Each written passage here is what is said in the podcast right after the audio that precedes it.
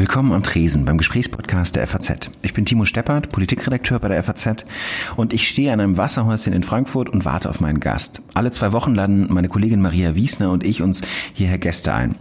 Das sind Leute, die wir interessant finden. Wir reden mit ihnen über ihre Arbeit, was sie antreibt, woher sie kommen und wohin sie wollen.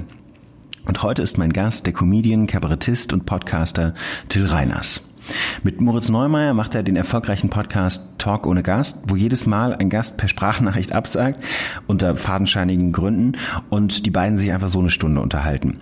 Ähm, warum hören sich so viele Leute diese, diese Laber-Podcasts wie Gemischtes Hack oder Fest und Flauschig an? Warum ist es so erfolgreich? Darüber will ich gerne mit Till Reiner sprechen. Mm, mich interessiert aber auch, dass er wie so viele beim Poetry Slam angefangen hat. Nämlich zum Beispiel Felix Lobrecht oder Hazel Brugger, zwei bekannte Comedians, die aber wie Reiners inzwischen gar nichts mehr mit Poetry Slam anfangen können. Warum finden so viele, die da angefangen haben und dadurch groß geworden sind, das heute eigentlich so scheiße? Darüber wollen wir sprechen. Am Tresen. Der FAZ-Gesprächspodcast. Hallo. Äh, was wollen Sie trinken? Ähm, ich hätte gern ein alkoholfreies Bier. Black Blue. Ja, geil, super. Nehme ich. Ich hätte gerne ein Club Mate. Ah nee, ich nehme Flensburger. Ich habe mir jetzt gerade schon Ihre Show angeschaut, ähm, hatte aber vorher schon das Gefühl, habe Ihren Podcast angefangen zu hören, so vor ein paar Wochen. Das Ja. war auch der Gedanke, warum, warum ich Sie gerne einladen wollte. Es stellt so ein seltsames Gefühl von, von Vertrautheit her. Ja, genau. Kennen Sie das? ist- Das kenne ich, glaube ich, ziemlich gut, weil ich auch viel Podcast höre. Ähm, deswegen kann ich das total nachvollziehen. Und es gibt diesen absurden Effekt, dass man jemanden kennt, obwohl der andere einen nicht kennt. Das äh, kenne ich auch. Ja. Mit welchem Podcast hatten Sie das denn schon? Ähm, ich hatte das schon mit äh, Fest und Flauschig, habe ich gehört. Also ich habe damals, als es noch sanft und sorgfältig war, Bei Radio 1 Mainstream, ganz ein, ganz, äh, ganz mainstreamige Antwort. Ja. Ja. Aber es ging mir auch so. Also mit, mit Jan Böhmermann und Olli Schulz, besonders Olli Schulz, weil bei Jan Böhmermann weiß man irgendwie nicht, das ist noch mehr so Medienfigur. Ja. Aber gerade Olli Schulz, der sowas Unvermitteltes hat. Ähm, aber so ist es ein bisschen ja auch bei Ihnen und Moritz Neumauer, der irgendwie, ich weiß gar nicht, ich habe das jetzt so, ich habe die Folgen eines halben Jahres nachgehört Ja. und hatte das Gefühl von, ah ja, Moritz Neumauer, der viel von seinen Kindern erzählt, äh, über, über sein Haus, über ähm, äh, Schornstein bauen. Sie, der sie über Berlin sprechen, viel über Berlin sprechen. Ja. Ähm, wie ist denn das jetzt nach, nach so einem Auftritt wie heute? Ähm, gehen die Leute auch anders auf sie zu als vorher, als sie irgendwie einfach nur Kabarettist, Comedian waren und nicht Podcast? Ja, das glaube ich schon. Man ist irgendwie, ähm, freuen die Leute sich mehr einen zu sehen und äh, es ist so ein bisschen so ein alter Bekannt, man trifft einen alten Bekannten oder so, so ein bisschen so ist es schon so. Also ich merke das daran, dass man so ein bisschen strange Starartiger behandelt wird. Sage ich jetzt mal. Also es gibt mehr Heißt? Leute, naja, es gibt mehr Leute, die Fotos, also vielleicht liegt das auch an einer, bestimmten, Grö- an einer bestimmten Größe, das weiß ich nicht, das kann ich nicht so genau sagen. Aber es gibt auf jeden Fall mehr Leute, die Fotos wollen mit einem. So, das ist denen wichtiger. Und manche sind wirklich sehr aufgeregt einzutreffen. Wo ich mir dann immer denke, so, ja, aber ich bin nicht, ähm, ich bin, weiß nicht, ich bin nicht Justin Timberlake. Ja. Aber das gibt's manchmal. Ihr Podcast läuft bei Enjoy und bei Fritz in Berlin.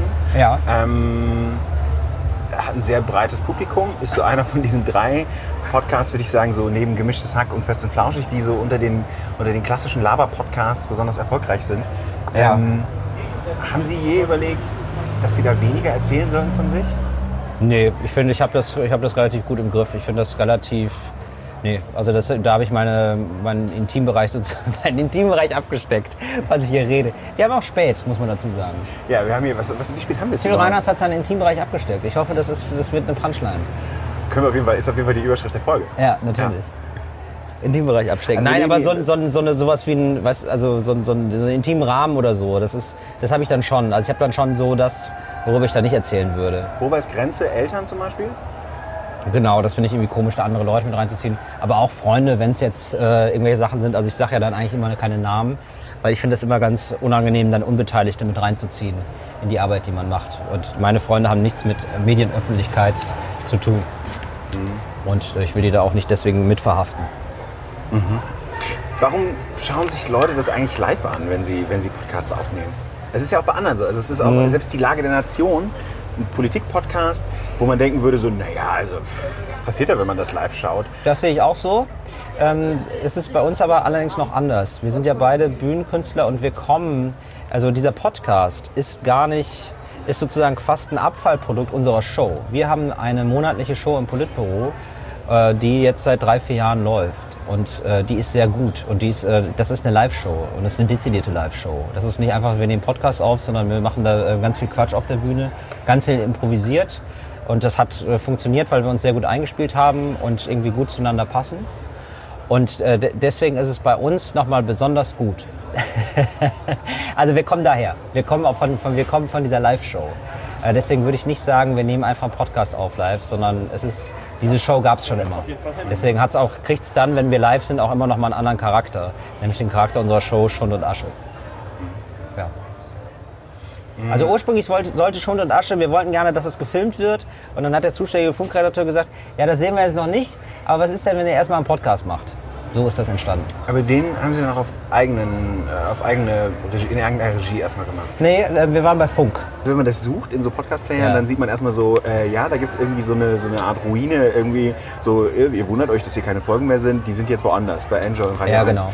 Wie, wie kam das? Also quasi erstmal zu Funk gegangen, das heißt Podcast gemacht und dann gewechselt. Wie, wie kommt sowas zustande?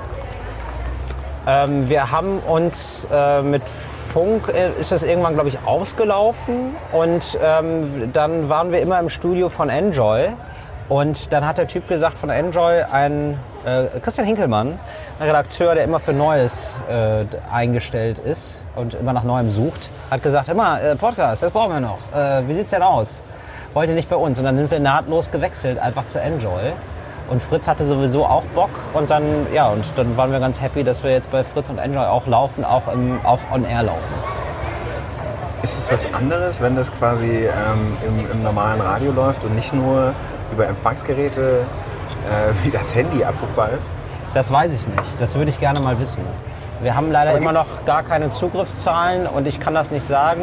Wir kriegen eigentlich nur Nachrichten, warum es nicht mehr bei Spotify ist.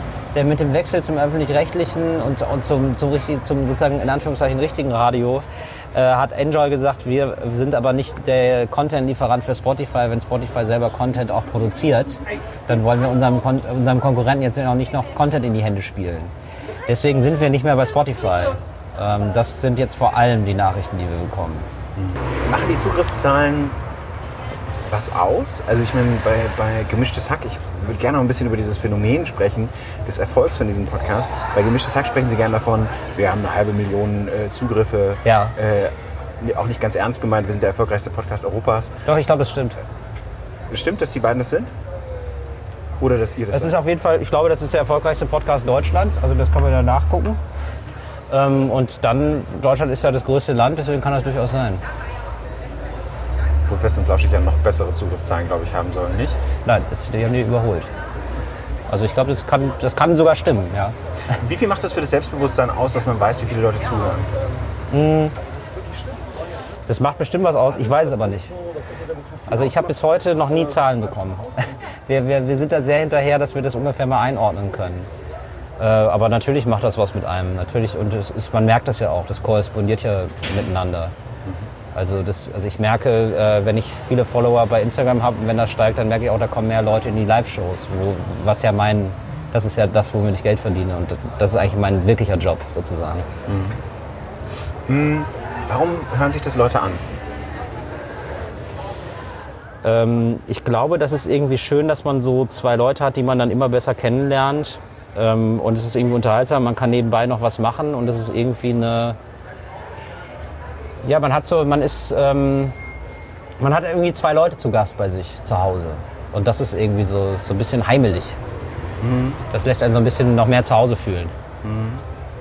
Ich letztens mit einem mit einem Kumpel darüber unterhalten, der meinte so, für ihn wäre das so ein bisschen, wenn er keinen Bock hat, mit jemandem zu reden. Ja. Also wie quasi so die ideale WG. Man kann nebeneinander so existieren und so sein Ding machen.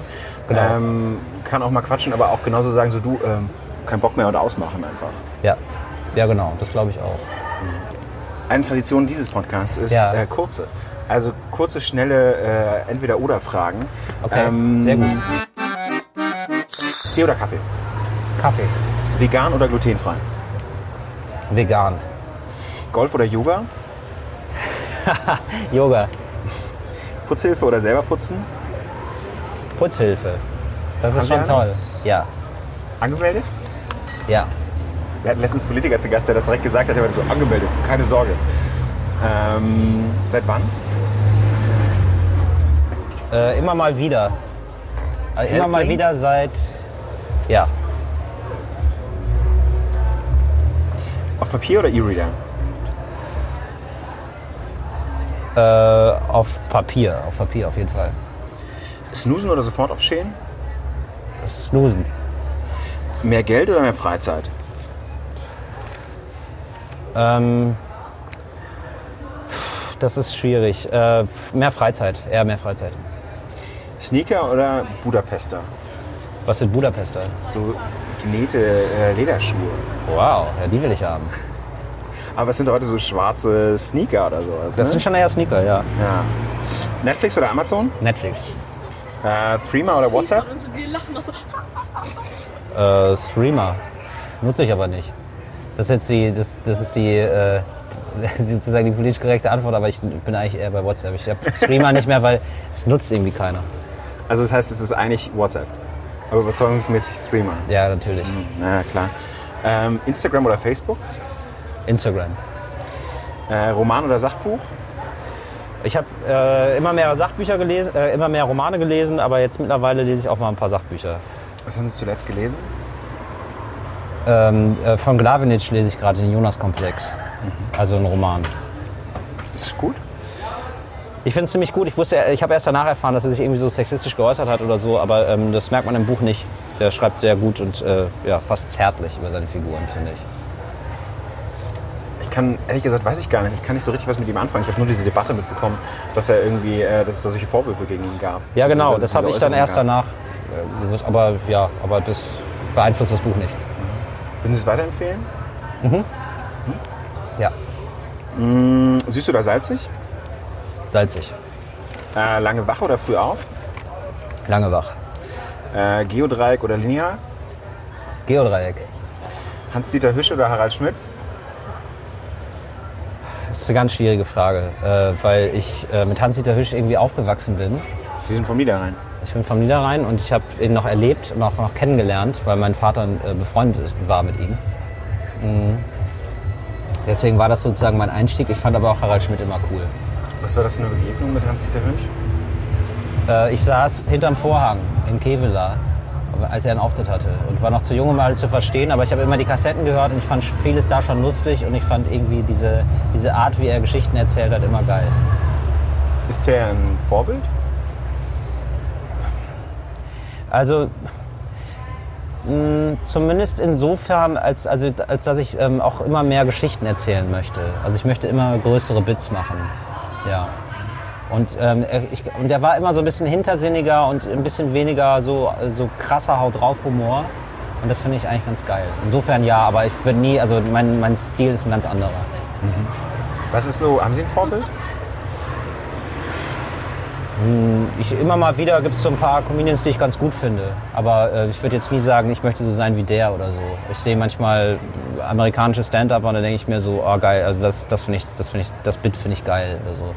Also zuletzt habe ich was gesehen von Jim Jeffries, wo er so eine z- 12 oder 15 Minuten lang erzählt, wie er auf einer Party von, Mar von Mariah Carey eingeladen ist, die völlig ausufert. Und das ist schon, das finde ich sehr lustig und sehr cool. Ich glaube, das sind auch die nächsten Fragen, wa- waren so gedacht, als ich sie aufgeschrieben habe. Volker Pispers oder Josef Hader? Äh, Harder, ein großer Harder-Fan. Ist ja das so Munche oder Georg Schramm? Georg Schramm. Ähm, ist das, was Sie machen, eigentlich Comedy oder Kabarett? Das ist Stand-up-Comedy. Wann haben Sie sich entschieden, das so zu machen? Also quasi, Vor anderthalb Jahren. War das ein konkreter, ähm, konkreter Punkt, an dem Sie das gemacht haben? Weil, Ja. also man muss dazu sagen, wenn man im Archiv schaut, Sie waren, wurden als, als Nachwuchshoffnung äh, des, des Kabarett gehandelt. Ja. Und da war auch irgendwie äh, so Sachen von wegen, ähm, äh, kein Problem, äh, so Sachen von wegen, ähm, Ich habe gemerkt, mein äh, Diktiergerät läuft noch, deswegen habe ich es kurz ausgemacht. okay. Ähm, Nachwuchshoffnung des deutschen Kabaretts. ja, genau, ähm, dass Ja. Sie das sein. Ja. Ähm, was ist vor anderthalb Jahren passiert, dass, Sie's, dass Sie nicht mehr Kabarett machen wollten oder dass Sie entschieden Stand-Up-Comedy machen wollten? Ähm, ich fand das äh, spannender und attraktiver. Als äh, Kabarettist muss man immer, ist man immer äh, gezwungen, irgendwie was Politisches zu machen oder man fühlt sich irgendwie in, der, in dieser Pflicht oder in dieser Verantwortung, äh, immer was besonders selbstkritisch, äh, gesellschaftskritisches zu machen. Und ähm, so, das muss man machen. Und das fällt einem dann nochmal schwerer, wenn man Anfang 30 ist und relativ jung aussieht. Das Glauben, das nehmen einem die Leute nicht ab, dass man sich irgendwie doll mit Politik beschäftigt. Und es ist näher an mir, äh, wenn ich Stand-up-Comedy mache und dann aber auch überraschen kann dadurch, dass ich jetzt nicht so ganz plumpe Scheiße sage. Also ich finde, find, mein Spielraum hat sich dadurch viel mehr erweitert. Weil jetzt kann ich, jetzt habe ich das Gefühl, ich kann einfach alles machen. Ich kann alles machen, worauf ich Bock habe. Und das ist eigentlich, das ist viel mehr an mir als äh, Kabarettist spiele ich eher eine Rolle. Da bin ich, da verschwinde ich auch hinter einem Text, den ich äh, vorher geschrieben habe. Und da bin ich eher ein Textblatt auf der Bühne. Und mhm. bei Stand-up-Comedy bin ich, ein, ist es ein Mensch, der auf der Bühne ist. Ich habe mir gerade Ihre Show angeschaut. Da ging es ja zum Beispiel, haben Sie, haben Sie mit so einem Bildungsbürgeranspruch eigentlich äh, erklärt, was der Cum-Ex-Skandal ist. Ja. Hätte ich jetzt im klassischen politischen Kabarett erwartet. Ja, das stimmt. Das ist eher so was Kabarettiges, aber ich habe das ja so eingebunden, dass es geht, finde ich. Es gibt dann so eine Art Spiel, welche Geschichte ist witziger, ja. äh, die wie sie Pfannen kaufen oder ja. äh, der Cum-Ex-Skandal. Ja. Was wäre was, was nicht geht für Kabarett? Ähm, ich, ich, also vielleicht geht da auch alles. Also ich, mir, mir sind ja die Labels relativ egal. Also die Frage ist ja, äh, kommen Leute dann zur Show, wenn da Kabarett draufsteht? Und da denkt man dann doch eher an Volker Pispers. Und, äh, der wenn, nicht wenn man, mehr auftritt inzwischen, oder? Der, genau, aber genau, ja, nee, der nicht mehr auftritt. Aber da denkt man an, an, an, die, an die Leute und mit denen habe ich relativ wenig zu tun. Deswegen fühle ich mich da mit dem neuen Label ganz wohl. Aber das heißt, so ein Label planen Sie, wenn Sie das neue Programm entwickeln, in dem Fall Bescheidenheit, mit dem Sie gerade noch in den Ausläufern äh, durchs Land touren. Ja. Äh, sagen Sie, ab jetzt ist das, ist das Stand-up-Comedy? Also ist das ja, nee, nee, nicht in den Ausläufern. Das ist ja, das ist ja gerade erst losgegangen. Genau, also, das ist losgegangen, jetzt, aber jetzt genau. kommt bald eine Sommerpause. Jetzt kommt eine Sommerpause, genau, und dann geht es aber weiter. Also das spiele ich jetzt erstmal ein Jahr oder anderthalb Jahre. Und äh, da hat sich auch so mein ähm, Stil geändert. Also es ist, glaube ich, auch nochmal ein anderer Stil, den man hat. Also ähm, es gibt eine höhere Witzfrequenz. Ich rede anders auf der Bühne. Ich bin jemand anders auf der Bühne. Und äh, das habe ich mir dann schon so angeeignet und da, da fühle ich mich sehr wohl mit. Und ich merke auch an dem Zuspruch der Leute, dass es gut funktioniert. Und auch an Leuten, die mich kennen und auch an Leuten, die grundsätzlich Bühne kennen. Also ich, habe einige so vertraute Veranstalter, die das auch gut finden und äh, cool finden und äh, das ist mir dann auch wichtig. Aber erklären Sie es mir nochmal, wo ja. ist der Unterschied? Ich verstehe immer noch nicht so ganz genau, also ähm, wo der Unterschied zwischen, zwischen Kabarett und Comedy ist. Also wo quasi, wo Sie, mhm. wann war der Punkt, wo Sie überlegt haben, nicht nur ein anderes Label, sondern ich muss mich verändern. Sie hatten ja gerade gesagt, so die Bühnenfigur ja. ist anders. Ja, genau. Also wenn ich jetzt auf die Bühne gehe, dann bin ich sehr ich. Da, da, gibt es relativ wenig, also so sehr man das sein kann, wenn man auf einer Bühne steht. Äh, da, da, bin ich sehr nah an mir und das ist äh, mein Humor und ich habe da keine ich übe da ganz wenig Selbstzensur. So. Und ähm, ich glaube, wenn ich nur Kabarett mache, dann bin ich eine äh, intellektualisierte Version davon. Und ich glaube, wenn man Stand-up-Comedy macht, dann muss man das einfach nochmal durcharbeiten. Da muss man das viel mehr nochmal auf eine sehr einfache Ebene bringen. Und dann hat es auf einer zweiten Ebene, kann es dann smart sein, aber nicht auf der ersten. Also ich, ich benutze auch keine schwierigen Wörter beispielsweise. Das habe ich vorher gemacht. Es gibt, die Witzfrequenz ist viel höher. Es, gibt viel, es wird viel mehr gelacht. Es ist eine viel höhere Poatendichte. Also viel mehr Arbeit. Es ist viel mehr Arbeit, das zu machen. Wie viel kann man das bemessen? Also, es ist, also, es ist, also im, Vorfeld, im Vorfeld ist es viel Arbeit und auf der Bühne gibt es eine größere Leichtigkeit, mit der man was macht. So. Hm, Sie haben es auch während Ihrer Show gesagt, dass Sie, dass Sie bei Open Mics aufgetreten sind in Berlin, um das mhm. ein bisschen zu, zu, zu testen. Wenn man so in die Szene genau. reinschaut, hört man das ja oft, dass, oder hört, äh, dass das vorher getestet werden muss, weil sonst einfach die Gagfrequenz nicht funktioniert. Ja. Wann, wann war so der Punkt? Also Sie sind 2011 das erste Mal solo aufgetreten. Mhm. Ähm, 2015 ein zweites Programm gemacht. Das ja, war genau. beides noch klassisches Kabarett? Ja, würde ich eher sagen. Mhm. Wann war der Punkt, Sie haben jetzt beschlossen, ich mache ein neues Programm, später wird das mal Bescheidenheit heißen. Ja. Ähm, wie, wie fangen Sie an? Wie, wie ging das los mit dem Programmschreiben? Sie schreiben das selber, oder? Ja, klar. Ähm, am Anfang habe ich es eben noch so gemacht, dass ich schreibe und jetzt bin ich einfach immer wieder auf die Bühne gegangen und habe gedacht, ich habe hier, hab hier so ein paar Grundideen, habe hier ein paar Gags, ich schreibe mir Stichwörter auf den Zettel und dann gehe ich auf die Bühne und erzähle das. Das heißt, ähm, so wie ich rede, äh, hört man, also man hört ja, ob jemand redet oder ob jemand vorher etwas geschrieben hat. Und ähm, das heißt, ich habe, ich rede jetzt also, wie ich rede und ich rede nicht, wie ich schreibe. So, und genau, und dann bin ich immer auf die Bühne gegangen, habe sieben, acht Minuten ausprobiert und äh, habe die dann drei, vier Mal getestet, Sachen rausgestrichen, die nicht funktioniert haben, neue dazu gemacht. Und dann habe ich aber auch mich dann an ein neues Bit gesetzt und habe gedacht, ja, okay, das ist jetzt, das ist jetzt erstmal soweit fertig. Jetzt kommen die nächsten sieben, acht Minuten. Wenn Sie, das, wenn Sie das dann fertig haben, dann haben Sie das nochmal aufgeschrieben oder wie haben Sie das konserviert, dass Sie es merken? Ähm, das habe ich dann meistens drin. Das habe ich dann meistens schon. Die sieben, acht Minuten sitzen dann quasi als. Ähm die würde ich sagen, die sitzen, die, die habe ich stichwortartig dann auch notiert und ich nehme immer alles auf. Also deswegen hatte ich jetzt auch gerade das Diktiergerät noch an. Ich habe auch den heutigen Auftritt nochmal aufgenommen. Mhm. Das heißt, Sie haben das erste Bit, das zweite Bit, das waren jetzt so anderthalb Stunden Show, würde ich sagen, ja. äh, die Sie heute Abend gemacht haben. Ja. Wie viele Bits sind es dann insgesamt? Wenn man das so, wenn man das so, können Sie es überhaupt so durchrechnen? Ja, es gibt also es gibt sehr viele Bits. Also Bits sind ja wirklich die kurz, kurze Abschnitte, wo ein Thema behandelt wird. Oder ich sag mal ein Unterthema. Äh, das sind so, weiß ich nicht, 15, 20 wahrscheinlich. Und äh, so größere Sets äh, sind es wahrscheinlich so fünf. Also ich rede sehr lange über AGBs. Ich rede sehr lange darüber, dass ich ein Idiot werde. dann gibt es etwas über, ich hätte gern, dass ich am Cotti, Thema Cotti, so. Also, und das sind dann ungefähr so fünf, denke ich. Und die haben sie nach und nach, nach, nach und nach beisammen, haben die mhm. auch mal ein bisschen getestet, waren bei Open Mics ja, genau. und haben dann das Gefühl, Mensch, Till, ich habe eigentlich genug zusammen, sagen sie dann zu sich selber. Oder wie, wie, wie ist so genau. der Prozess? Also so ein bisschen, um das mal auf dem Weg noch mitzukommen. Ja, naja, ich habe, ähm, weil ich äh, bei meinem zweiten Programm den Fehler gemacht habe, das äh, zu wenig zu testen, habe ich diesmal fast zu viel getestet. Und ich habe schon im Vorfeld, als ich wusste, ich mache jetzt ein neues Programm, zwölf Vorpremieren vereinbart. Also zwölf Mal gesagt, ich gehe auf die Bühne, nenne das Vorpremiere, damit die Erwartungshaltung nicht so hoch ist und teste einfach ganz viele Sachen.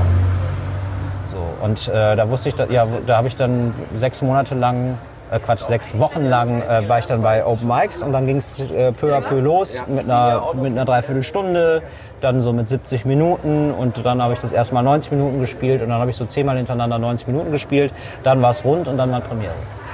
Sie haben ja selber mal Poetry Slam an, ja. an Schulen unterrichtet. Ja. Gibt es eine Comedy-Schule? Das gibt es bestimmt. Es gibt auch Comedy-Schulen, aber ich habe mir das schon irgendwie selber beigebracht. Irgendwann hat man ja da ein bisschen, also ich mache das ja jetzt schon seit sieben Jahren, hat man ja schon ein bisschen so ein Gefühl dafür, was funktionieren kann und was nicht. Und man hat ja immer... Sogar ein bisschen länger, seit 2011, oder? Also es ist schon so... Genau, seit 2011, seit 2008, Ende 2008 oder 2009 bin ich aufgetreten, das erste Mal bei Slams. Also zumindest wusste ich so, ich kann irgendwie auf der Bühne stehen und unterhalten und ähm, das habe ich mir dann irgendwann so beigebracht. Ja genau, und diese, diese Fachwörter, also da gibt es viel, viel größere Nerds. Also ich habe diese zwei Wörter, äh, das war es dann aber auch eigentlich, glaube ich. Also, mhm. Oder da, da gibt es dann vielleicht noch Callback oder so und dann war es das. Was oder ist One, Callback? Das ist ein Rückbezug. Also dass man das von später nochmal aufgreift. Sie heute dann, auch. Genau, ja genau dass ja. dann irgendwann, was war das nochmal, was später irgendwann zurückkam, der, äh, dass sie irgendwie zum Idiot werden, was am Anfang ja, der Show war, richtig. was dann später nochmal eine Rolle Manfred, spielte. genau, dass ich dann Manfred, Manfred genau. Ja. Versteht jetzt keiner, aber äh, versteht keiner, aber kann man sich einfach mal anschauen. Richtig, genau. ähm, woran liegt es eigentlich, dass gerade das also dass diese, diese, diese Labels so ein Problem haben. Also ich weiß nicht, bei mir ist es irgendwie so, dass sich so ein, so ein Widerwille äußert, wenn ich Kabarett höre. Ja, genau. Sehen Sie, genau. Und deswegen nenne ich es halt nicht mehr so. Aber es ist genauso bei Poetry Slam. Ja. Sie haben das ja auch mal gemacht und ich ja. glaube, Ihre Meinung dazu ist auch nicht mehr. Also zumindest hat man den Eindruck, alle Leute, die das mal gemacht haben, Hazel Brugger oder auch andere, ja. sagen immer so, wow, Poetry Slam, das war zu der Zeit okay oder Felix Lobrecht. Ja. Aber eigentlich ist es echt der Scheiß. Ja, ich finde es, nee, also ich komme da halt her, ich habe oder ich habe das halt, ge, das war super für meine Erfahrung. Also ich wäre nicht das gewesen geworden, was ich heute bin dadurch. Deswegen bin ich, will ich da jetzt nicht so undankbar nachtreten. Aber ich habe schon gemerkt, so, nee, die Zeit ist jetzt auch over. Also ich will jetzt nicht mehr bei Slams auftreten. Das reicht mir nicht. Und das ist auch nicht mehr mein Publikum.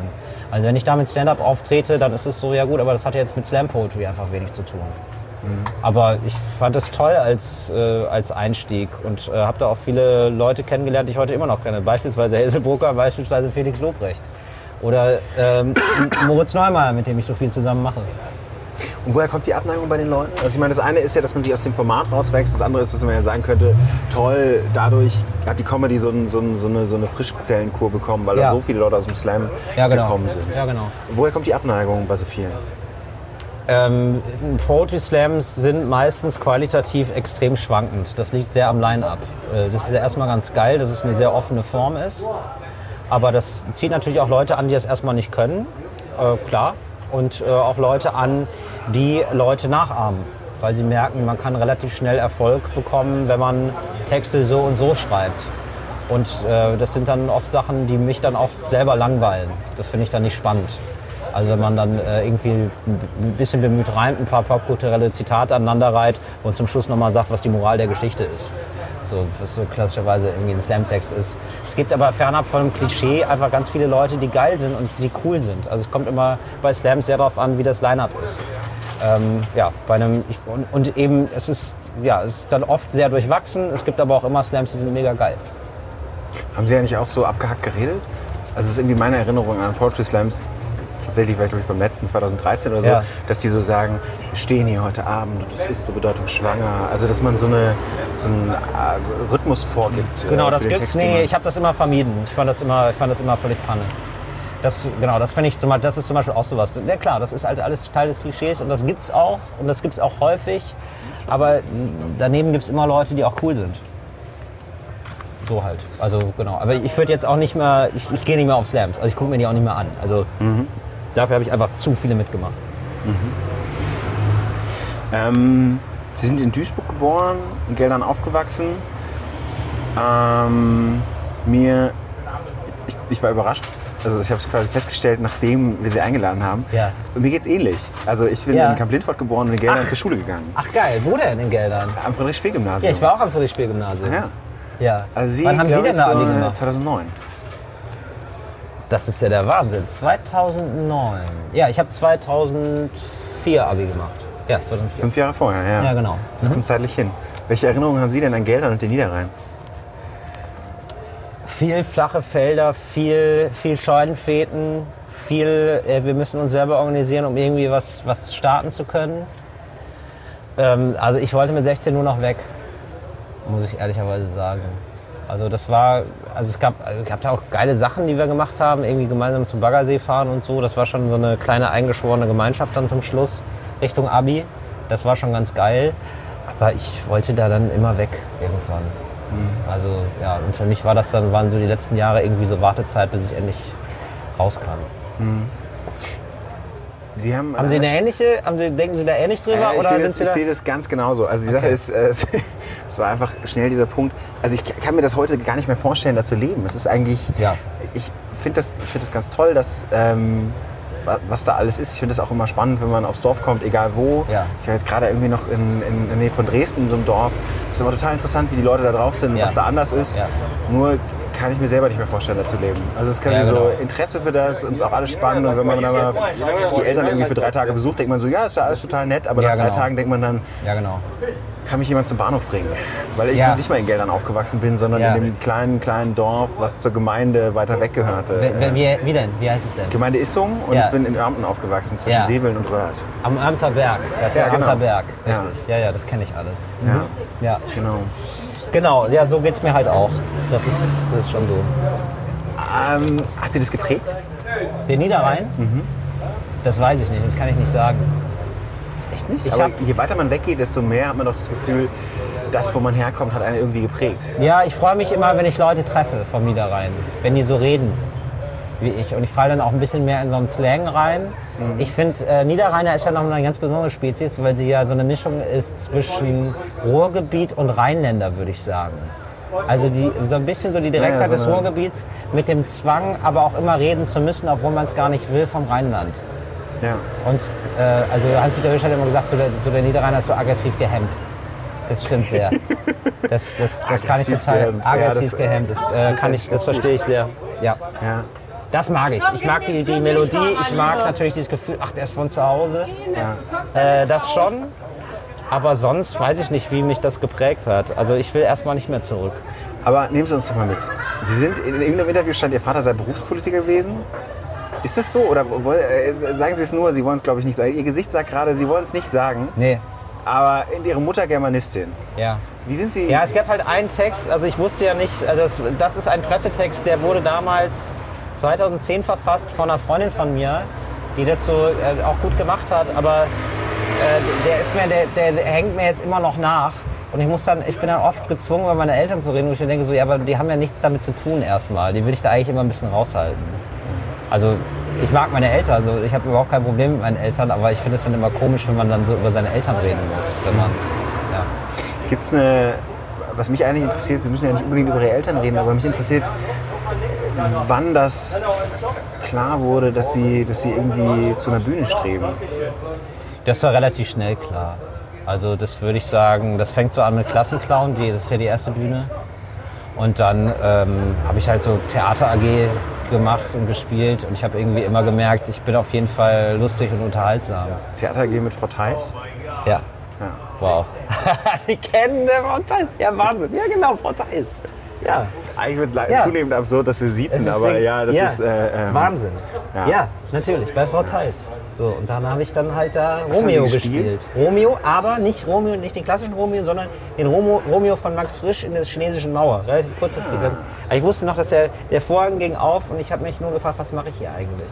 Ich habe es als Mittelstufenschüler gesehen und dachte mir, Ach, oh, wie geil das ist. Ach, ich will da unbedingt irgendwann mal hin und in dieser Sie haben auch die. Inszenierung gesehen. Ich habe diese, Inszenierung Max- gesehen, ja. Wahnsinn. Und dann habe ich, ähm, haben Sie denn dann auch den kaukasischen Kreidekreis gesehen? Ja, ich habe ich hab jede, ab- ich hab alles okay, gesehen. Aber haben Sie dann den Arzt Duck auch gesehen? Die Hauptfigur, das war ich.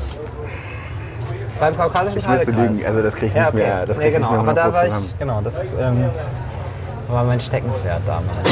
Das hat dann auch total Spaß gemacht. Und da wusste ich, okay, das irgendwie funktioniert. das. Ich habe die Abigala moderiert und ähm, das hat auch sehr gut funktioniert. Ich habe mich auf die Abigala mehr vorbereitet als auf mein Abitur. Was war Ihr Abischnitt? 3-0. Ja.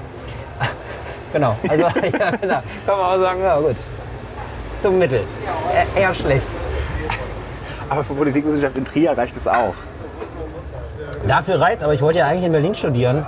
Damals kam ans Friedrich-Schmäh-Gymnasium ein Berufsberater, der sagte, Politik, ach so, nee, das ist alles, das ist überall NC-frei. Dann wollte ich in Berlin studieren, habe festgestellt, das geht ja gar nicht. Es gibt einfach nur zwei Universitäten, die mich überhaupt nehmen. Und dann wurde es Trier. Ja. Bei mir war es auch das, ich will das jetzt nicht übertreiben mit den Parallelitäten, aber es Ja. war genau das Gleiche. Ich wollte gerne auch Politik studieren, hatte einen Ja. Schnitt, der gar nicht so schlecht war. Ja, nämlich 2,0. Ja. Aber er war für alles Mögliche zu schlecht und vor allem für Berlin, alle coolen 2,0 Städte. ist scheiße, weil es so knapp vorbei ist. Man hat sich angestrengt, aber nicht doll genug, dass es reicht für irgendwas. Genau das. Und dann war es Trier und Düsseldorf. Ja, und dann war ich so, Trier klingt schon echt scheiße. Also Düsseldorf ist auch kacke, weil irgendwie äh, war das Image von Düsseldorf auch immer schlecht, aber... Ja, es ist so ein bisschen Kasi, Porsche, aber- es ist ein bisschen... Ja, und am Ende würde ich heute übrigens sagen, Düsseldorf ist eigentlich eine ganz okay Stadt, aber Ja. ähm, da dachte ich, Trier wäre noch schlimmer. Ähm, ich- ja, nee, Trier war toll. Ich habe äh, die meisten meiner Freunde, richtig engen, guten Freunde, habe ich immer noch daher aus der Studienzeit. Das war so ein Biotop. Das war, da sind ja nur 100.000 Leute und wenn du da Kultur machst, dann kennen dich drei Wochen später alle. Und wir haben da ganz viel gemacht und das war total gut für uns. Äh, alle, alle Ausgeschlossenen, alle Ausgestoßenen mit einem schlechten Abi sind da gelandet. Und ähm, das war natürlich super. War das auch so klar? Also unter denen, die studiert haben, dass, dann, dass, man, dass man so, äh, ihr habt auch durchschnittliches Abi gemacht. Also wenn man Da waren die Wackos am Start, auf jeden Fall. Also es gab so ein, zwei, die waren gut, aber die kamen aus dem Umland, die wollten nicht weit weg. Und sonst, ja, also die, die schlechten Leute, das war schon, gab schon relativ viele schlechte Leute in Politik. Aber Trier hat, glaube ich, sogar einen ganz guten Ruf, was Politik angeht. Ähm, aber Es will die, nur keiner nach Trier, das ist glaube ich so ein bisschen das Problem, oder? Genau, Also es will noch keiner nach Trier. Und ich glaube dann, die Psychologen, mit denen hatte ich auch ein bisschen was zu tun, die wiederum, da, da war das sehr gut, da war das eher elitär. Die waren auch alle ziemlich gut. Aber die ist auch Politikleute. überall elitär, oder? Ja, ja, richtig, genau. Ja. Ich habe nur an einer Stelle gelesen, dass Sie, dass Sie ähm, eigentlich gesagt hatten, Sie wollten Schauspieler werden, wahrscheinlich Ja. auch unter dem Eindruck Theater AG und so weiter. Ähm, dass Sie dann Ihren Eltern das gesagt haben und daraufhin dann, Sie wollen Kabarettist werden. Ja. War, das, war das wirklich so? Wie lief das denn ab? Ja, ich wollte, ich hatte ähm, damals in Trier eben, haben wir, waren, war ich in Theatergruppen ganz viel und äh, in einer besonders doll und lange. Und ich wollte Schauspieler werden dann.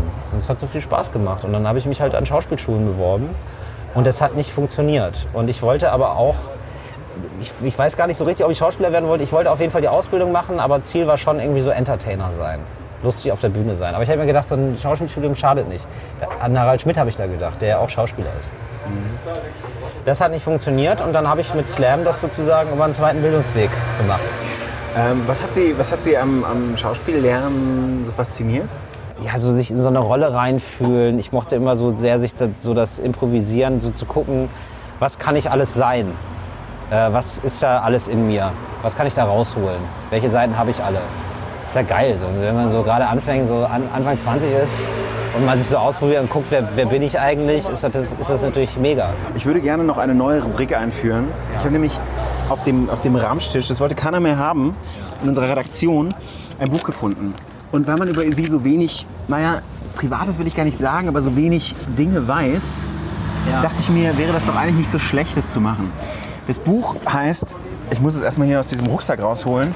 Das Buch heißt Die Wahrheit über mich. Ja. Wollen Sie drei Fragen beantworten? Ja. Ich wähle die jetzt. Ich habe nichts, ich hab nichts vorher Okay. durchge... Ja, machen wir es nach dem Zufallsprinzip. Wer ist der charismatischste Mensch, den du jemals getroffen hast? Das ist ja schwierig. Das kann ich so nicht sagen. Äh, das, das kann ich wirklich nicht sagen. Ich, ich hänge ja mit vielen Künstlerarzten rum, mit vielen Leuten, die das machen, was ich mache. Und da wird es Leute geben, die da, die da runterfallen. Aber ähm, so dieses, dieses eine Highlight weiß ich nicht. Nee, das kann ich nicht sagen. Okay. Das war eigentlich so eine Art weiter, ne? Also das heißt, die nächste müsste Ja, sitzen. sorry, weiter. Ja. Ähm, äh, gibt es einen Ex-Freund, den du immer noch, mit dem du immer noch befreundet bist? ja. Das ist das Gute an diesen Büchern, ne? Ist auch äh, schön geschlossene Fragen stellen, war auch nur eine Zeile Ja. runtergeschrieben. Haben keine, haben Nee, keine was? Journalisten geschrieben, offenbar. Ähm, wenn du Feuer machen ohne Streichhölzer, äh, ach so, kannst du Feuer machen ohne Streichhölzer oder Feuerzeug? Auf gar keinen Fall. Ich bin der letzte Outdoor-Spacko. Ich kann das gar nicht. Äh, also ich habe auch, ich zelte auch nicht gerne, ich bin nicht gerne, ich bin nicht gerne draußen. Nee, draußen bin ich schon gerne, aber nee, das kann ich alles nicht. Mich, mich raus mittlerweile auch schon vor Campingplätzen. Und die Frage, die da drunter steht, ist, die sind irgendwie teilweise ganz schön. Hast du schon mal daran gedacht, dich umzubringen? Ähm, ja, nie so konkret, aber hat man ja immer mal. Also denkt man sich ja schon, also wie würde ich es machen und so, klar. Es geht mir so als Gedankenspiel durch, aber ich war jetzt nicht äh, schwer suizidgefährdet oder so. Nee. Ich habe immer gedacht, so, zum Beispiel Springen auch, es ist, glaube ich, also ich finde das alles unangenehm. Ich würde das dann wirklich so relativ weicheilmäßig machen mit Tabletten. Ja. Ja. Das ist immer der Gedanke, wenn man im, äh, im ICE sitzt und der Zug. Sie haben, haben Sie noch eine Bankart an Hunde? Ja. Das stand irgendwie Ja. an einer Stelle. Ähm, Das, ist, das ist vermerkt, ja? es ist alles Das ist überall vermerkt. Wahnsinn, okay. Kriegen das ja immer so im Archiv zugeschickt und dann kriegt man da irgendwie seine, seine 60, 80 Seiten oder so. Wirklich, es gibt 60 Seiten über mich. Ja, sicherlich. Wow. Unter 60 anderem, Seiten Ja, Dossier. unter anderem ein, ein äh, bestimmt 15 Seiten langes Interview, was sie transkribiert, was transkribiert da steht mit BR Alpha 2014. Das stimmt, ja. Ähm, ähm, nee, aber woran ich gerade dachte, irgendwie bei, wenn man im ICE sitzt, hat man ja diesen, entwickelt man ja so einen Zorn, wenn die Leute sich irgendwie vor den Zug schmeißen. Ja. Wenn dann von Personenschaden die Rede ist, und muss ich dann erstmal selber, also ich habe das zumindest, dass ich mich so ein bisschen einfangen muss und denken muss, aber ist ja schon jemand, das, äh, der sich da jetzt, also es ist ein schlimmes Schicksal. Ja. Trotzdem denkt man immer, kann er das bitte ein andermal machen, wenn, wenn ich nicht gerade in dem Zug sitze und dann irgendwie am besten so durchs Ruhrgebiet fahre und Ja, es ist vor allem total assi für den Zugführer. Also die sind ja dann so, also ich glaube pro, pro im Leben eines Zugführers, glaube ich, erleben die fünf Suizide. Und äh, kriegen ja dann auch direkt psychologische Betreuung und so. Und manche macht das einfach komplett fertig. So, das ist halt unfair. Das ist halt nicht geil. Aber umgekehrt habe ich es genauso erlebt, dass dann Leute so total abheben und ah, Arschloch, warum schmeißt du dich vom Zug? Wo ich denke so, ja, aber hat sich jemand umgebracht? Lass vielleicht einfach, vielleicht ist es dann jetzt auch gar nicht so wichtig, dass du jetzt zu deinem Scheißtermin kommst. Also ich bin dann da eher so, ja, okay, dann ist es so. Geht es eigentlich noch so, Sie haben jetzt in Ihrem Stück zum Beispiel eine, eine Geschichte, die auch übers Bahnfahren ist. Schön umgedreht, dass Sie derjenige sind, der die Leute im Bahn, äh, in der Bahn anquatschen will. Ja. Und der, äh, der Nerver. Äh, Keiner, keiner hat irgendwie Ja. auch in der zweiten Klasse des ICE Bock, richtig in ein Gespräch zu kommen. Sie wollen die gerne anquatschen. Ja. Wie, wo ist eigentlich die Grenze von Banalität, von Geschichten, die man erzählen kann? Also so ein bisschen, wissen Sie, was ich meine? Einerseits müssen die Leute das erkennen und müssen sich irgendwie wiedererkennen und andererseits darf es auch nicht zu, zu platt werden. Weil Fanden Sie das so platt? Nee, das war noch in Ordnung. Okay, ja. ja. So als äh, Comedy-Jury würde ich sagen, das ist okay. Ja, gut. Weil es okay. einmal umgedreht war. Also Wenn die FAZ das sagt, dann habe ich das Siegel. Ja, ich bin auch nur Politikredakteur, insofern ich habe ja keine Ahnung. Also ich würde, es ja, ich würde ja niemals eine Rezension schreiben. Ja. Ich bin nicht befähigt. Äh, die Grenze, ja, die muss ja jeder für sich selber finden, aber ja, klar gibt es die, würde ich, würd ich auch sagen. Also, also das ist mir dann zu langweilig. Es muss ja zumindest ein neuer Blick sein. Also wenn ich jetzt zum Beispiel erzählt hätte, es gibt ja immer so Leute, die nerven im Zug. Punkt. Und dann rege ich, reg ich mich über Leute, die im Zug nerven auf. Das finde ich dann langweilig. Das habe ich schon tausendmal gehört, das finde ich egal. Haben Sie es häufiger bei Geschichten, dass Sie denken, so, nee, es ist zu banal? Also, dass Ihnen irgendwas auffällt? Es ist ja, das ist ja wahrscheinlich ein Abstraktionsprozess, oder? Mhm. Also, dass Sie erst mhm. selber die Leute haben, die Sie nerven und dann überlegen, wie kann das lustig werden? Ja, genau. Ähm, ja, da muss man dann gucken, auf welche Ebene man so geht. Aber nee, eigentlich habe ich da, ich glaube, ich habe da ein ganz gutes Gespür, dass es jetzt nicht so Banane wird. Nee, glaube ich nicht. Ich bin dann eher so, immer, guck dann immer so, auf welche Ebene geht das dann noch und, und funktioniert das dann noch. Also da habe ich, glaube ich, einen ganz guten Selbstschutz. Ich glaube eher, dass ich da manchmal zu verkopft bin, eher umgekehrt. So, und äh, man kann auch mal einfach, ich finde, man kann auch mal einfach nur eine banale Geschichte erzählen, irgendwie was Lustiges. Finde ich auch in Ordnung. Die Kunst ist ja auch nicht, worüber man erzählt, sondern wie man es erzählt. Also das finde ich, äh, das verstehen ganz viele nicht. Wenn, also wenn ich sage, ich bin Comedian, dann fragen immer ganz viele, ja, worüber redest du denn? Und das ist ja nicht entscheidend. Es gibt eine Menge Comedians, die so thematisch irgendwie eine... Sich so eingeschossen haben.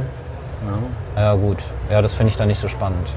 Also ähm, ja, also ich finde ich find es dann eher spannender, äh, wie, wie geht man ein Thema wie an. Also ich bin ja quasi Übersetzer. Ich bin der Übersetzer von äh, die Banalität des Lebens in lustig. So, das ist ja sozusagen ein Übersetzungsleister. Mhm. Also wenn ich sage, ich bin Übersetzer zum Beispiel, wenn ich sage, also ich, ich glaube, das bin ich, ähm, und, aber ich werde jetzt Englisch übersetzer oder so, dann wird ja auch keiner fragen, ah ja, und was übersetzt du dann so? Oder welche Wörter oder welche Themen übersetzen, also man übersetzt ja dann alles. Ja, es gibt ja schon so Literaturübersetzer oder so. Also ja, so ein stimmt. bisschen so. Ja, okay. Ja, nee, ich will jetzt nicht. Ja, das stimmt. Ja, ja, stimmt schon, aber ähm, dann sind einem da keine Grenzen gesetzt. Also man ist ja dann nicht äh, nur gebucht auf Rosamunde Pilcher, sondern man kann dann man kann Sachen übersetzen. Mhm. Denken Sie manchmal noch darüber nach, was Sie, was Sie alternativ machen können? Nee, Wenn es doch nicht mehr funktioniert? Nee. Nee, ich, glaub, ich glaube nicht, dass es nicht funktionieren wird. Wenn es mir weiterhin gesundheitlich gut geht, dann glaube ich, werde ich das ewig machen. Kann man als Comedian, also gerade auch als ich, Sonst würde ich aber Journalist werden, das wäre Plan B. Das war immer Plan B. Ich wollte immer Journalist werden. Was, was, Plan, also was wäre so der, der Plan? Wo wollten Sie hin? Was wollen Sie machen? Ja, das ist eine gute Frage. Äh, das, das, da, genau habe ich mich dann, also schon wahrscheinlich dann äh, Print, schon Zeitung tatsächlich. FAZ, hey, das ist mein Bewerbungsschreiben. das ist meine Bewerbung. Wenn das die Kollegen hier hören. Politikressort auch oder mehr so Richtung Feuilleton? Ich glaube eher Feuilleton, da kann man mehr schwallen. Grüße an die Kollegin. Haben Sie da, sind Sie, sind Sie, äh, haben Sie besondere äh, Kollegen, die Sie bei der FAS, Sie haben vorher erzählt, dass Sie Abonnent sind. Ja. Haben Sie, haben Sie Lieblingsautoren? Es müssen nicht FAS-Autoren sein. Ähm, nee. Also es gibt immer mal wieder Leute, wenn ich es vor, vor Augen habe, dann sehe ich, ach der wieder oder ach die wieder. Aber nee, jetzt nicht so. Aber die FAS mag ich wirklich ganz gerne. Die lese ich gerne. Mm. Ich kriege dafür kein Geld. Ich sage es einfach so. Ich würde es auch woanders so sagen. Wir hätten das Geld auch nicht dafür. Also insofern ja. ähm, ist es eigentlich äh, der Gedanke auch, dass man als Stand-Upper alt werden kann? Also jetzt ja. ist es ja noch so vertretbar. Also 34, dass sie da auf der ja. Bühne stehen. Ach so, ist das dann später nicht mehr vertretbar? Ich weiß nicht. Ich habe so überlegt, kann ich, also ob ich mir das so gut vorstellen kann, dass jemand so Stand-up macht, fällt mir irgendwie direkt Atze Schröder ein, der dann irgendwie das macht. Aber so ältere ja. Stand-Upper sind dann irgendwie eher für mich so Kabarettisten in meiner Vorstellung. Nee, das finde ich total. Also das ist ja so Louis C.K. mäßig oder so, der ist ja jetzt auch so 50 oder so. Die ganzen Erfolgreichen sind ja eher ein bisschen älter. Nee, das, das sehe ich überhaupt nicht als Problem.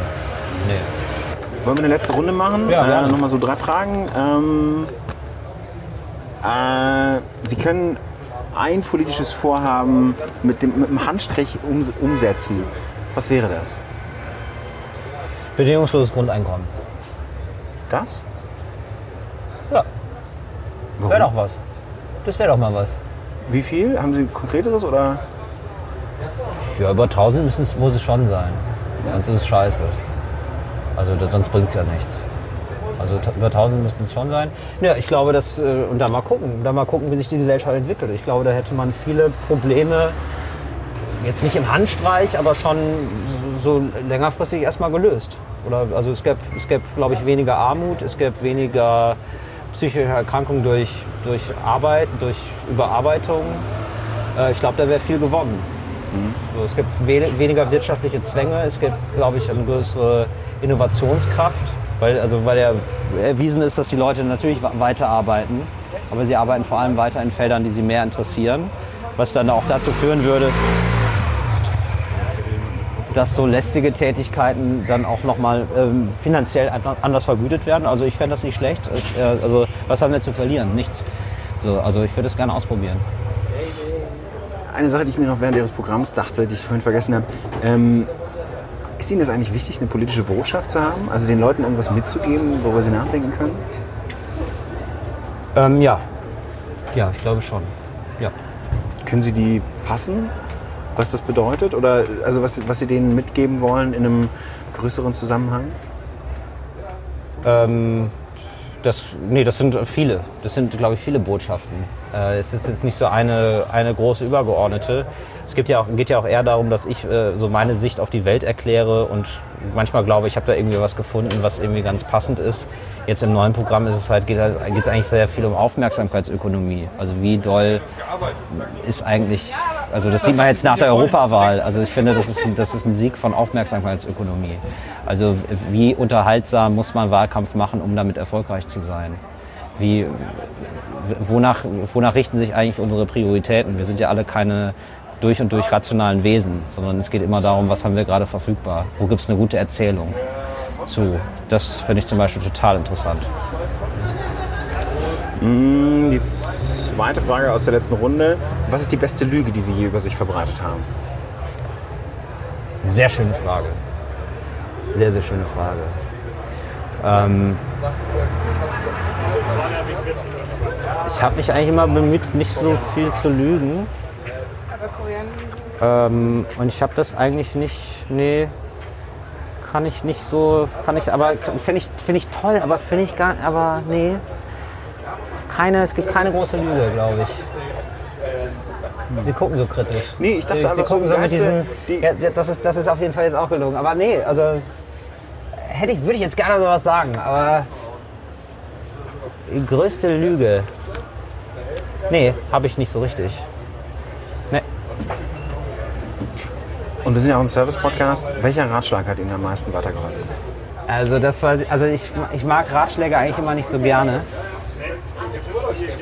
Ich glaube, ich hatte irgendwann, irgendwann für mich so die Erkenntnis, es reicht, wer du bist. Das ist okay. Ähm, weil ich, gerade wenn man auf die Bühne geht, hat, denkt man am Anfang, das reicht alles nicht. Ich brauche viel mehr. Ich brauche noch, ich brauche eigentlich noch ein Kaninchen, ich brauche eigentlich noch ein, ein, ein, Klavier, ich muss ganz viel machen, ganz viel produzieren, ich muss ganz viel mich in eine Materie einarbeiten, äh, den klügsten Gedanken formulieren und so und äh, dann irgendwann die Erkenntnis haben, ja, aber ich bin ja schon lustig, das geht schon.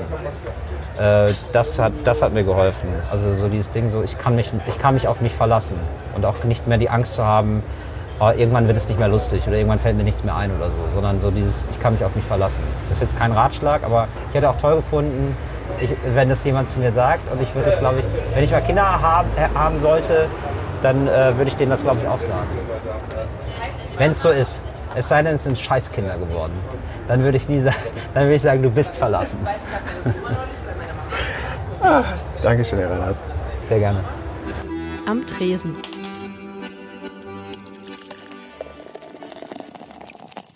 Und Timo, wie war's? Äh, ganz gut. Till Reiners ist einfach ein total sympathischer Typ. Mir hat auch vorher schon seine Show gefallen. Ähm, und ich hatte nur das Gefühl, dass er ein bisschen abgespannt war. Das war eben ähm, nach dem Auftritt, so um halb elf, äh, ganz schön müde, hat zwar konzentriert geantwortet, aber auch relativ knapp.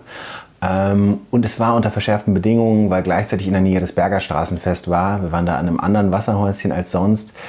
Und äh, da waren einfach viele Leute, die dann stehen geblieben sind und irgendwie aufs Mikrofon, Mikrofon gezeigt haben und gefragt, was ist das denn? Ähm, und das ist so beim ersten, zweiten Mal noch Eine ganz, Wasserpistole. nett. Aber beim dritten Mal denkt man so, okay, kann das jetzt bitte einfach aufhören? Können wir bitte hier in Ruhe unser Gespräch führen? Mhm. Genau, das war so ein bisschen anstrengend. Aber, ja, ich kenne das, Leute machen das, wenn man so eine Kamera hat. Das ist furchtbar. Ja. Wer ist denn das nächste Mal bei dir? Maxim Monischek, Schauspieler aus einer Schauspielerfamilie. Mutter ist Charlotte Schwab ähm, und der Vater ist Peter Simonischek. Toni Hartmann. So ist es. Genau, und ähm, der Sohn ist auch ein begnadeter Schauspieler. Ähm, Talent liegt also in der Familie.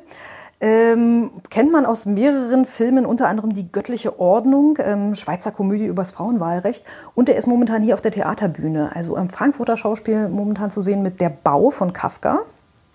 Den hat er selber als ein Personenstück umgeschrieben ähm, und führt selbst Regie, also komplettes Auteurtheater sozusagen, wenn man jetzt beim, diese Filmanalogie mal machen will. Ähm, ich bin gespannt, was er mir zu erzählen hat. Und ähm, wenn Sie uns was zu erzählen haben, dann können Sie das tun ähm, bei der Mailadresse am bei der Mailadresse. Wenn Sie uns was zu erzählen haben, dann können Sie das tun. Unter tresen.faz.de können Sie Mails uns schicken mit Lob und Anregung und Kritik oder Vorschlägen, wen Sie gerne hätten, ähm, der mit uns reden sollte am Wasserhäuschen. Und Sie können uns Sternchen und Bewertungen hinterlassen auf den ganzen gängigen Plattformen, wo man einen Podcast hören kann, bei iTunes und bei Spotify und wo auch sonst noch. Empfehlen Sie uns weiter äh, an irgendjemanden, den Sie kennen, der mit uns ans Wasserhäuschen kommen möchte. Äh, das hilft uns weiter und erweitert unser Publikum. Worüber wir uns natürlich sehr freuen. Bis zum nächsten Mal. Tschüss.